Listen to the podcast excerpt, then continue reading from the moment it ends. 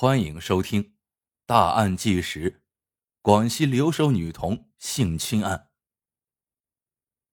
广西一位留守女童当时仅仅只有十一岁，在长达两年的时间里，被十八名中老年人性侵。愤怒的父亲发现真相并报警后，司法介入，最终十人被判刑。但是事情发生后，这个家庭却成了整个村子的公敌。村民纷纷指责女孩是卖淫害人。那么，罪恶究竟是如何发生的？为什么会有这么多人卷入？事情的真相又究竟是什么呢？从表面上看，广西玉林市兴业县大平山镇南村算不上一个贫穷闭塞的村庄。从玉林市区出发。往西北方向一路行驶约三十公里就到了。这个有着两千三百多口人的村庄，平时里老人们背着手慢慢踱步，妇女抱着孩子溜达串门，黄狗卧在村道上，放学后的孩子三三两两一路嬉戏。就是在这个宁静的村庄，一个留守女童，在长达两年的时间里遭到村里多名中老年人性侵。愤怒的父亲发现真相并报警后，司法介入，最终十人被判刑。让人意想不到的是，这不是一个罪恶被制止、坏人遭惩治的故事，反而是女童及其家人遭受了村民的敌视。都是他把那些老人送到了牢里。广西玉林市兴业县大平山镇南村。一个留守女童在长达两年多的时间里遭受村里多名中老年人性侵，性侵的事实最终因法院的判决而得以确认。兴业县人民法院分三期审判，二零一三年十月十四日判一人猥亵罪，刑期两年六个月。四天后，三人因强奸罪获刑九年、七年、七年。十一月二十七日，另外六人一同以强奸罪获刑。宣判后，只有一人提起上诉，他并没有否认与幼女间有身体接触，但他认为自己不是主动的，而且认为量刑过重。十人性侵的是同一个女孩小雨，她二零零零年三月出生，受害时还是一名小学生。施害者获刑时。年纪最大的七十六岁，最小的也有四十四岁了。在小雨的叙述中，强奸过他的至少有十八人，其中十五人是他同村的长辈，大部分是爷爷辈。在持续两年的时间里，每人平均性侵三到四次，最多的一个六十岁的陈美光，法院认定达十五次。第一次性侵发生在二零一一年，当时小雨只有十一岁，而施害者黄延来已经七十四岁了。那是四月份，春季放农忙假的最后一天，瘦瘦小小的小雨跟着奶奶去山岭间的田里插秧，后来小雨自己一个人去捡田螺，捡着捡着，他就离奶奶越来越远了。厄运。在此时降临。正在山岭脚下砍竹笋的黄岩来发现了孤身一人的小雨，小雨成了猎物。强奸时，身旁放有一把砍竹笋用的那种铁的长钩刀。这些情节是家人根据小雨的回忆整理出来的。家属试图弄清楚罪恶是如何一步步发生的，为什么会卷入这么多人？法院的判决书则要简单的多，只有对单一犯罪事实的认定。法院的认定与小雨的陈述也存在出入。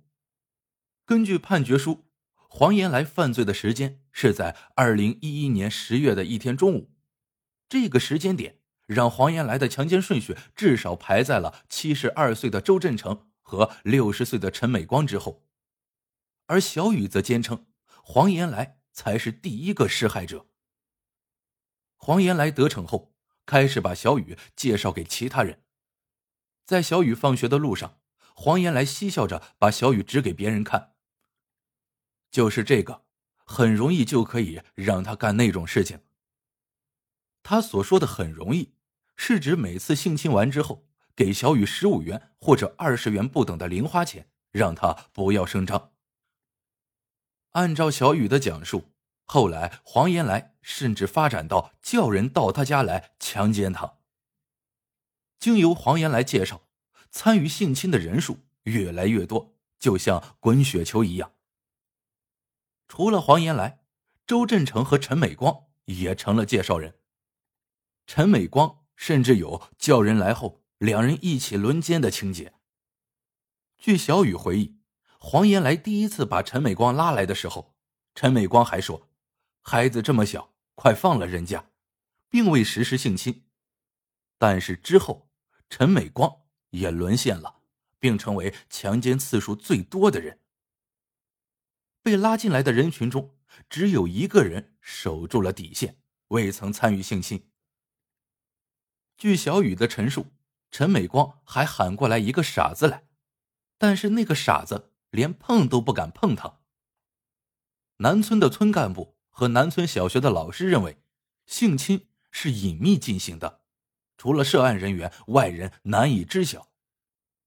南村小学一位李姓老师说：“村民应该不知情，如果外人知情，我想应该不会发生那么长时间了。”李老师说，在小雨就读的两年时间里，小雨的死党从来没有向老师透露过半点风声，而小孩子的心态是有什么情况都喜欢跟老师汇报的。然而。只要到村里随便走一走，就会发现所谓不知情的说法显得有点站不住脚。二零一三年十二月三十一日下午，在离小雨家门口十多米远的马路上，有记者采访小雨的爷爷、奶奶以及叔公时，须发已白的叔公声音激动的表达着自己的愤怒。原本寂静的一角引来了几个村妇围观，在墙角。一个背着孩子的妇女静听了半晌，似乎是不同意这位叔公的说法。他向记者勾了一下手，然后转身离去。记者随后跟着他走出一条狭窄的巷道，已经有三四位妇女站在那里。你是记者是吧？你千万不要只听他们一家人的，事情根本就不是那样子的。一位皮肤黝黑、年近五旬的妇女有一些激动。你不信，可以到村里随便去问一问。那真相是怎样的呢？记者问。几个女人相互看了一眼，有人忍不住笑出声来，带着不好意思讲出口的羞涩表情，然后迅速用眼神投票，推出了一位代表。被推出来的妇女沉默了一下，表情严肃，带着愤怒。都是那个小女孩主动的。去到人家老人屋里，你有钱吧？要不要了？三十块都没有吗？就这样的，都是他把那些老人送到了牢里。是啊，是啊，就是这样，老人都是让他给害的。背着孩子的妇女同声附和，用手指给记者看黄延来的住处。屋子隔着村道数米，离小雨家也不过百来米远。七十六岁的黄延来是村里的五保老人。按照村支书的说法，那些老人从来都没有做过犯法的事情。这或许也是老人们被判坐牢后引起村民同情的原因之一。在记者问道：“你们有没有想过，那只是一个孩子时？”围在边上的村民沉默了一下，随即有人反驳：“知道要钱。”就不是孩子了，或许觉得不妥，又补充道：“都怪老人不懂法，他没满十八岁，是吧？”这个行走在传统与现代边缘的村庄，在面对女童被性侵的这件事情上，似乎有着与外人不太一样的观念。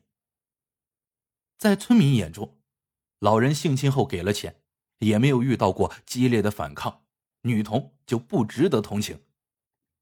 即使是小雨的父亲庞玉强，也没有清晰的权利观念。遇到村民称你女儿是在卖时，他还会一时语塞，嗫嚅一下。他们说是卖哦，哪有三十块来卖的？他自问自答的辩驳。因为贫穷，庞玉强和弟弟都带着老婆在广东打工。他的孩子和弟弟的孩子一道留在家里给爷爷奶奶来照顾，但老人也有自己的麻烦。庞玉强的父亲十二年前出车祸。双腿残疾，只有拄着双拐才能勉强走路，照顾留在家里的几个孩子，老人明显精力不够。正是这个残疾的老人，在村子里有着紧张的人际关系。在南村，人均只有七分田，在靠地吃饭的时代，村民间因为田地纠纷而关系紧张。庞玉强说，父亲确实因此与村民发生过矛盾。但那都是过去的事情了。村民们说，他们家的两个老人好凶的，谁敢跟他们讲？多一事不如少一事，谁愿意惹麻烦？二零一三年一整年，四十二岁的庞玉强都在为女儿的事情奔走，他希望惩治那些施害者。只是让他没有想到的是，通过报警、网上申诉等途径，法院最终宣判后。等待庞玉强的却是愤怒、歧视等情绪铸成的一道高墙，将他们一家隔绝在村民之外。这道高墙看似无形，却让庞玉强碰得鼻青脸肿。他所能做的就是把女儿送到亲戚家读书生活，而他自己在出门时装作没事人一样，从那些熟悉的陌生人中间快速穿过，回到家后。就躲着，一整天都不出门。据庞玉强介绍，自从报警之后，自己在村子里就没有了朋友，没有人可说话。他擅长泥水活，原来好多人找他去帮忙，但二零一三年一整年待在家里，再也没有人上门了。谁还理你呀？庞玉强说。更严重的是，如果小雨单独出现在公共场合，就会面对村里的许多风言风语，身上穿的衣服都是别人买的之类。在报案后的相当长一段时间里，庞玉强坚持送女儿去上学，这样别人就不敢再指指点点。村民们都知道，在发现女儿遭遇性侵的事实后，这个中年男人曾经操着刀要去砍死黄延来、周振成和陈美光等，只是家属的劝阻。最终让他放下了刀，选择了法律武器。